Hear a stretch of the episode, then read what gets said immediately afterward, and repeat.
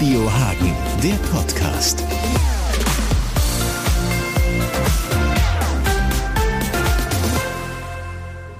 Ein Vormittag auf der B54, ja, zwischen Rummenol und der Innenstadt. Stau ist jetzt gerade nicht, aber man merkt das schon sehr deutlich. Es kommen einem viele Lkw entgegen und man fährt auch hinter Lkw her. Das ist dann besonders schön, weil man nicht die auf den Schildern stehende Geschwindigkeit fahren kann. Es ist halt einfach ein bisschen nervig, aber nicht ganz so schlimm, weil eben man nicht steht. Das kann sich dann in Rummenigge noch ändern, da an dem Bahnübergang. Da hoffe ich jetzt einfach mal. Und dann wollen wir mal schauen, wie das da ganz weit draußen bei beispielsweise dem Dorfmetzger Olaf Braun aussieht, der jetzt wirklich gebeutelt ist über eine lange Zeit. Es gab Corona, die Flut und das Stichwort Talbrücke Ramete. Ich bin jetzt hier in der Wurstküche, sagt man, von Olaf Braun hier in Rummenol. Ich habe gerade schon auf dem Weg gesagt, ich bin eigentlich ganz gut durchgekommen. Es war natürlich so ein bisschen nervig, ist es natürlich, weil man äh, hinter LKW herfährt, einem ganz viele LKW entgegenkommen. Es läppert sich aber, ne? Nein, es kann sich innerhalb von einer Viertelstunde kann sich das ändern. Dann brauchen bloß zehn Sattelzüge in Rummenol stehen und dann haben wir einen Stau bis runter nach Brüherei. Die letzten drei, vier Jahre waren ja gespickt mit ganz schlimmen Sachen. Corona haben wir alle durchgemacht. Dann kam natürlich die Jahrhundertflut, die hier rum und auch hart getroffen hat. Und dann noch Stichwort Ramade. Würdest du eigentlich sagen, irgendwas war das Schlimmste oder ist das jetzt so schlimm in einem durch? Das Schlimmste ist die Brückensperrung. Also Corona und äh, Überschwemmung haben wir alle super gemeinsam hier hingekriegt, aber die Brückensperrung, das ist für uns eine Sache, wir können überhaupt nicht mehr planen, weder mit Leuten noch was ich produzieren soll weil äh, wenn sich ein Kunde in, in Brüherei ins Auto setzt und steht schon am Ortsausgang im Stau, der sagt, nee, hör mal, beim besten Willen nicht, ich drehe mal wieder um. Gleiche ist natürlich Richtung Lüdenscheid. Die sind da oben ja auch total gebeutelt. Ist so, dass man dann viele, die man sonst regelmäßig gesehen hat, dass man sieht, die sparen sich das einfach, weil es so riskant ist für die? Ich habe unheimlich viele Kunden aus dem Umfeld, sprich sogar aus Lüdenscheid, die mittlerweile früher das irgendwie in der Schleife gemacht haben und haben am Freitag eben noch schnell bei mir eingekauft. Die sagen sich auch, nee, hör mal, äh, Schleife lassen wir mal lieber, wir stehen im Stau, wir bleiben zu Hause, Kunde fällt weg, wieder weniger Umsatz. Jetzt ist ja immer die Frage, also irgendwer hat es verbaselt und wenn es auch nicht nur einer war, die Brücke ist eben jetzt so, wie sie ist und man darf nicht mehr drüber fahren und sie muss neu gemacht werden. Hast du denn Ansätze oder Ideen, wo du sagst, das könnte man vielleicht irgendwie effizienter machen oder man könnte uns hier, die an der Strecke sind, irgendwie helfen?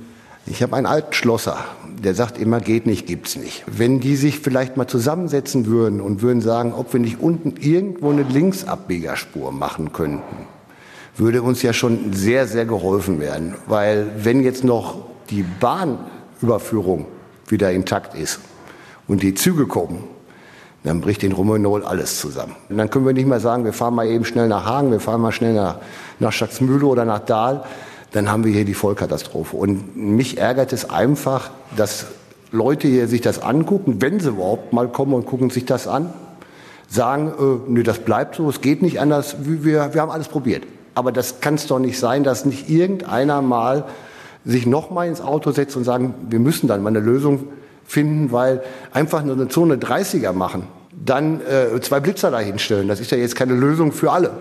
Ja, also, äh, oder äh, dass man vielleicht eventuell sagt, wir, wir, wir schreiben dann oben auf der Autobahn schon Schilder, Warnschilder hin, dass LKWs nicht durchs Vollmetall fahren dürften, die hier nicht anliefern. Aber es rührt sich ja nichts. Ist es denn so, dass immer mal Zuständige hier waren und mal nach den Erfahrungswerten gefragt haben und dann ist nichts passiert oder waren die gar nicht erst da? Es meldet sich bei mir nie einer von der Stadt, außer wenn es um die Gewerbesteuer geht. Dann melden sie sich ganz gerne, dann wissen sie auch plötzlich, dass ich in der Metzgerei existiert. Damals, als unten ba der Bahnübergang gesperrt worden ist, sagten wir, wir sperren den Bahnübergang. Worauf meine Schwester dann damals angerufen hat bei der Stadt, dass sie noch dran denken, dass die Hedfelder Straße gesperrt wäre. Wir werden von der Außenwelt abgeschnitten. Davon wüssten sie nichts. Worauf die dann ein, ein äh, Löschfahrzeug auf unsere Seite gestellt haben und wir unsere Fleischtüten unten in Rummenow über die Bahnschranken bringen mussten. Also da kommt nicht irgendeiner mal von der Stadt an und fragt, Herr Braun, haben Sie irgendwelche Probleme dadurch oder können wir irgendwas machen? Kleinigkeiten, wenigstens mal ein Gespräch suchen, gibt es nicht. Und es ist ja nicht so, dass hier ehrenamtlich äh, so ein bisschen an Koteletts rumgeschnitten wird. Äh, ihr versorgt ja auch viele, auch größere Abnehmer, weiß ich nicht, hier den TuS und so weiter und halt auch viele kleine. Da sollte vielleicht der Weitblick ein bisschen weiter sein. Das ist ja immer die Sache. Wenn es dann irgendwann nicht mehr läuft und der kleine Metzger wie ich zum Beispiel macht zu, weil er sagt, es lohnt sich nicht mehr, der Aufwand lohnt sich mehr, dann fangen sie plötzlich an und sagen, ah, ja, schon wieder ein kleiner weg. Bloß dann ist es zu spät. Ist auch so, ich glaube, den Montag habt ihr schon Ruhetag, jetzt genau. kommt der Dienstag dazu. Genau. Der Dienstag kommt jetzt dazu, weil äh, früher hatten wir auch schon mal Handwerker, die kamen hier hoch und holten sich schnell mal ein belegte Mettbrötchen oder eine Frikadelle. Machen die alle nicht mehr, weil sie es nicht mehr planen können. Wenn ich mich jetzt plötzlich ins Auto setze und komme zwei Stunden später wieder zur Baustelle, sagen die ja, wo warst du? Für mich ist es auch dementsprechend schwierig, die Leute einzuteilen. Mache ich mit zwei Verkäuferinnen, mache ich es mit einer Verkäuferin. Einmal ist das Wochenende gut, weil die Straße unten leer ist. Dann sagt man auch beim nächsten Mal auch wieder volle Besetzung und dann ist wieder hängen im Schacht, weil unten alles bis nach oben hin zu ist. Im Sinne von auch Nachhaltigkeit ist auch ein großes Thema, ist natürlich so ein Betrieb wie der hier, aber natürlich auch in anderen Bezirken. Es gibt ja zum Glück noch einige Bezirks- oder Ortsteilmetzger. Ist es vielleicht so, dass du schon auf dem Zahnfleisch bist quasi? Weil äh, du kriegst ja, glaube ich, häufiger mal die Frage, warum tust du dir das an? Genau. Nee, ich mache es einfach, weil äh, die Metzgerei besteht schon fast seit 70 Jahren. Und ich wollte eigentlich die Sache äh, mit dem rühmlichen Ende zu Ende bringen und einfach so, wie man sich das vorstellt, so jetzt bist du 63 oder 65, ich weiß noch nicht, wie es klappt. Man macht den Schlüssel zu, man feiert mit den Kunden und sagt, so, euer Metzger geht jetzt im wohlverstehenden Ruhestand und nicht so in so einen Abgang und sagt, ja, mal Leute, ich hätte es ja noch gerne weitergemacht, aber die Brücke hat mir den Rest gegeben. Ist kein schöner Abgang. Was machst du am 7. Mai? Champagnerflöte und äh, Radio Hagen hören, damit die Sprengung, damit du da hörst, dass die auch wirklich gesprengt wird? Oder ist das eigentlich nur ein Zwischenschritt? Es ist schon viel zu spät. Wenn sie da gesprengt wird, ich will es mal schwer hoffen, ja. Und ich hoffe ja auch dann, dass sich die Politiker vielleicht mal zusammensetzen und sagen, Leute, wir machen das vielleicht im Drei-Schicht-System. Das wird vielleicht ein bisschen teurer, weil wenn man so guckt, für alles haben sie eigentlich relativ viel Geld oder können nur mal Geld locker machen. Aber für so eine Region müsste man ja auch noch mal sagen, die ganzen Menschen, die hier drunter leiden, müssten wir auch mal ein bisschen Geld locker machen. Wir ziehen noch vielleicht Arbeiter aus dem Ausland ran und bauen die Sache in, in zweieinhalb statt in fünf Jahren. Das wäre für uns schon ein Quantensprung. Aber ich glaube nicht, dass die Herren Politiker auf uns hören werden und werden sagen, wir machen das im Dreischichtsystem. Ich weiß schon genau, die sagen, es geht nicht. Schluss aus die Maus, die müssen fünf Jahre damit leben.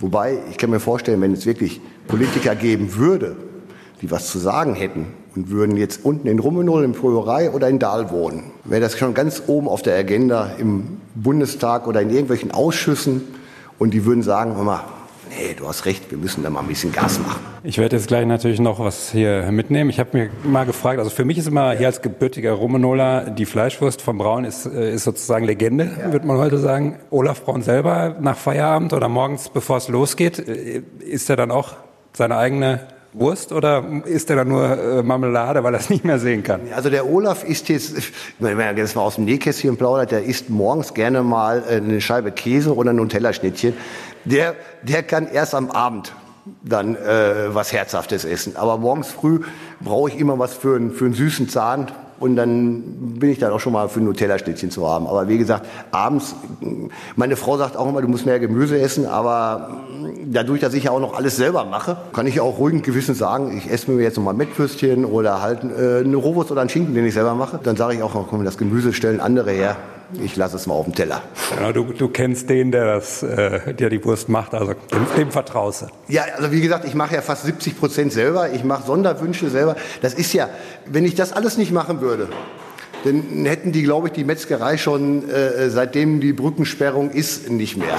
Ne, ich gebe mir ja die größte Mühe. Ich sage den Leuten ja auch immer, wenn ich nicht irgendwas mal verhackstückelt habe, was nicht besonders, dann sollen die Leute zu mir hinkommen und sagen, Olaf, das ist beim Kuchenbacken. Dadurch, dass es Handwerk ist, ich mache alles selber, kann ja auch mal eine Wurst ein bisschen salziger sein. Aber dann sollen sie zu mir hinkommen, das machen wir und dann lösen wir immer den kleinen Dienstweg. Und das, wie das auf so einem Dorf ist, alle sind glücklich. Ich bin glücklich, dass der Kunde wiederkommt. Der Kunde ist froh, dass er wieder ein Stückchen Wurst dafür gekriegt hat.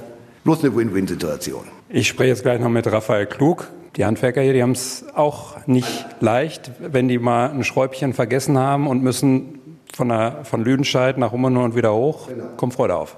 Ja, wie gesagt, ich hatte jetzt ein Gespräch mit dem Carsten Leicht. Der sagte mir auch, keine Baustelle mehr in Lüdenscheid.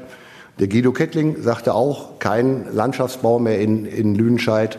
Ja, und der Raphael, der sagte ja auch, er müsste jetzt nach Lüdenscheid, der freut sich schon darauf, weil er nicht mehr weiß, wann er wiederkommt. So, mittlerweile sitze ich jetzt in einem amtlichen Handwerkerbully von Raphael Klug, der Sanitärexperte ist hier im Vollmetall in Romanol. Erklär doch mal den Leuten, vielleicht die in der Stadt irgendwo sind, was das hier eigentlich beispielsweise für so einen Handwerker so kompliziert macht. Die sagen vielleicht, ja gut, manchmal ist ein bisschen mehr Verkehr, soll sich nicht so anstellen. Ja genau, die Menge macht es aber einfach. Ja. Ein bisschen mehr Verkehr mag auf den ersten Blick so scheinen, aber es potenziert sich einfach über den Tag und über die Woche. Das fängt damit an, wenn wir Materiallieferungen kriegen. Ja, die werden uns für eine bestimmte Uhrzeit avisiert und verspäten sich grundsätzlich um eine halbe Stunde oder länger, ja, weil die Fahrer natürlich auch nichts dafür können.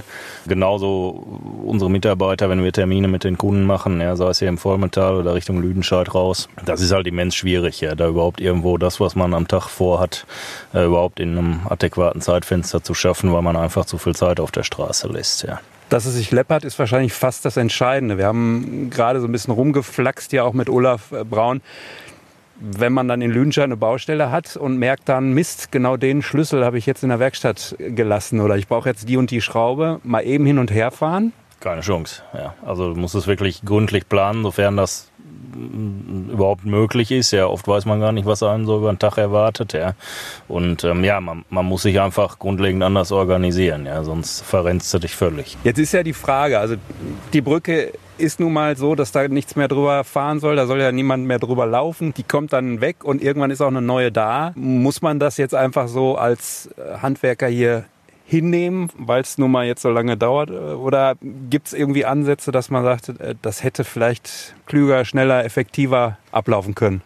Ja, natürlich, glaube ich, das hat jetzt gar nichts mit, mit uns als Handwerkern zu tun. Das wünscht sich, glaube ich, jeder hier ortsansässige Bürger, dass die ganze Sache einfach mal irgendwie doch noch schneller über die Bühne geht, als es vermeintlich von den entscheidenden Stellen argumentiert wird. Nichtsdestotrotz, die große Gefahr, die ich persönlich einfach sehe, ist, jetzt ist in vielleicht fünf, sechs Jahren die Rahmentalbrücke saniert und erneuert und dann fangen wir mit der Brunsbecke oder sonst was an. Ja, also ich glaube, äh, das ist einfach jetzt auch einfach mal mein Appell an die Politik, da vielleicht Fahrt aufzunehmen, dass man jetzt wirklich parallel alle Themen, die anstehen, weil die Brücken haben alle das gleiche Alter, dass man da vielleicht eine gewisse Parallelität reinkriegt, ja, und dann vielleicht irgendwann der Tag X kommt, wo alle Brücken mal wieder auf dem Stand sind, ja, und jetzt nicht eine Brücke fertig gemacht wird und dann mit der nächsten weitergearbeitet wird, ja. Das bringt keinen weiter an der Stelle. Ich habe ja so ein bisschen den Verdacht, dass dieser Wahltermin, der so alle vier Jahre ist, dass der so ein bisschen kurz ist, weil man sagt dann, ach ja, das machen wir irgendwann, da habe ich nichts mehr mit zu tun. Äh, ist das wohl ein böswilliger Verdacht, den wir jetzt so hegen oder kann da was dran sein?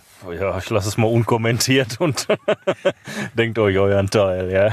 Jetzt ist das mit der Rahmendetalbrücke ja eigentlich fast nur der I-Punkt. Das ist ein großer I-Punkt, aber hier war ja auch noch sowas wie ein Hochwasser wo dann auch mal die eine oder andere Heizung kaputt gegangen ist. Wenn du jetzt mal auf die letzten drei äh, Jahre noch inklusive Corona zurückblickst, äh, was war so die, die schlimmste Phase, die heftigste Phase wahrscheinlich die, wo du in vielen Kellern unterwegs warst? Ja, definitiv. Ja. Also die, diese Jahrhundertflut, das war schon was Besonderes. Das muss ich auch rein auf, auf emotionaler Ebene nicht nochmal erleben, weil klar, das Vormetall ist klein strukturiert. Die persönlichen Geschichten, die da immer auch hinterhängen, ja, die bleiben einem wirklich auch nicht im Hemd hängen, muss ich sagen. Ich meine, klar, betriebswirtschaftlich sind das goldene Zeiten, da braucht man kein Geheimnis drauf machen, ja, aber die emotionale Komponente an der Stelle, die ist nicht zu verachten, ja. Also das, das ist wirklich eine Belastung, die wünsche ich keinem nochmal, ja, allen, die hier im Vollmetall ansässig und unterwegs sind. Also das ist schon intensiv ja, gewesen. Und ähm, ja, man hat immer gedacht, das Ganze ist nicht mehr steigerungsfähig. Das hat man beim Lockdown gedacht, das hat man nach der Flut gedacht. Jetzt dieses ganze Brückenthema, also irgendwie schafft das Leben es immer noch einen oben drauf zu setzen. Ja. Das war die schlechte Seite. Die gute Seite, dass äh, Auftragsbücher voll waren, haben wir auch besprochen. Was war denn vielleicht mal so ein Moment, wo du gedacht hast, meine Güte, was passiert eigentlich jetzt hier für, für einen Zusammenhalt. Was macht der jetzt eigentlich auch noch oder so? Äh, Gibt es da sowas, wo du dann sofort dran denkst? Ja, definitiv. Ja, also äh, überhaupt diese, diese ganze Solidarität während dieser Katastrophengeschichte 21, das nehme ich wirklich als positiv aus der Zeit mit, dass da wirklich auch Kontakte, die man kaum bis gar nicht gepflegt hat, auf einmal von jetzt auf gleich wirklich aufblühen und da wirklich schnell und unkompliziert produktive Lösungen bei rumkommen. Ja, jetzt auf unserem Bereich gemünzt. Wir haben sicherlich auch unzählige Tauchpumpen verliehen oder unterwegs gehabt und äh, ja, sobald da irgendwo was frei wurde, konnte man sich da gegenseitig aushelfen. Umgekehrt haben wir es genauso erlebt, ja, dass er angepackt wurde, ohne lange zu fragen. Und also das ist mir auch wirklich nachhaltig in Erinnerung geblieben und ja, ich glaube, das hat das Vollmetall an der Stelle auch einfach mal ausgezeichnet, dass da wirklich viele kurze Wege sind, äh, die dann auch funktionieren, wenn es darauf ankommt. Ja. Was machst du am 7. Mai? So einer Champagnerflöte äh, auf die Sprengung gucken, weil das ein großer Schritt ist? Oder? Ach, bei sowas bin ich immer relativ emotionslos, ja, weil letztendlich, klar, das ist natürlich ein sichtbares Ergebnis, wenn dann gesprengt wird, aber also ich, ich glaube schon, dass die Verantwortlichen bis dahin auch schon viel Arbeit getan haben, die wir alle als Normalbürger gar nicht sehen. Das streite ich gar nicht ab, ja. Und machen wir uns nichts vor, dann liegt das Ding in Schutt und Asche am Boden. Ich denke, die, weiß ich nicht, vier, fünf Jahre Bauzeit, die dann avisiert sind, die werden es wohl dauern, ja. Von daher, klar, es ist ein kleiner Schritt, aber dann geht's los. Ja. Und danach wird alles gut? Oder ist das eher so die unendliche Geschichte? Warten wir es ab. Warten wir es ab. Danke. So, schwer bepackt geht's jetzt zurück in Richtung Innenstadt. Ich bin mal gespannt, wie der Verkehr aussieht. Aber wir haben es ja gehört, es ist nicht mal der fette Stau, wo man eine Stunde steht, sondern eher, dass es sich läppert. Und wenn man halt dann auch einmal hin und her muss, oder eben nicht weiß, ist Stau oder nicht. Das kann dann richtig wehtun, das kann einem richtig den ja, Tagesplan zerschießen, den Terminplan. Und ja, nicht nur für Handwerker oder auch hier einen Metzgerbetrieb ist das eine nervige Sache mindestens. Auch für alle, die hier wohnen, die dann früher mal nach Lüdenscheid gefahren sind zum Einkaufen oder in die Stadt oder nach Dahl. Eine wirkliche Geduldsprobe und ja, es wird ja auch noch ein bisschen dauern.